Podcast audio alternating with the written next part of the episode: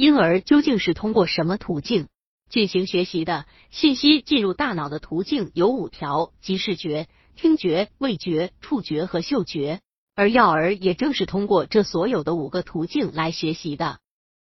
所以，要在这五个方面给予婴儿充分的、全面的、丰富的良性刺感，包括视觉的、味觉的、嗅觉的、触觉的。听觉的，这样才能促进婴儿各种感觉器官的全面协调发展。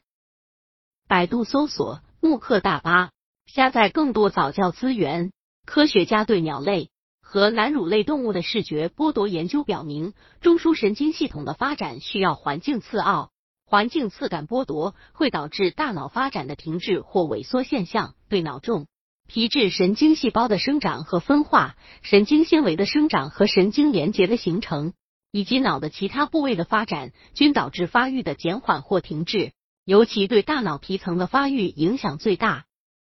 因此，从孩子出生开始，就应当为孩子提供良好的和丰富的外部生活环境，为孩子营造一个色彩鲜明、突出的生活环境，从听觉、视觉。触觉等诸多方面，为孩子提供充足的练习和周练机会，为促进孩子的大脑和中枢神经系统的发育提供充足而有效的良性外部环境刺激，以促进孩子的智力发展和心理发育。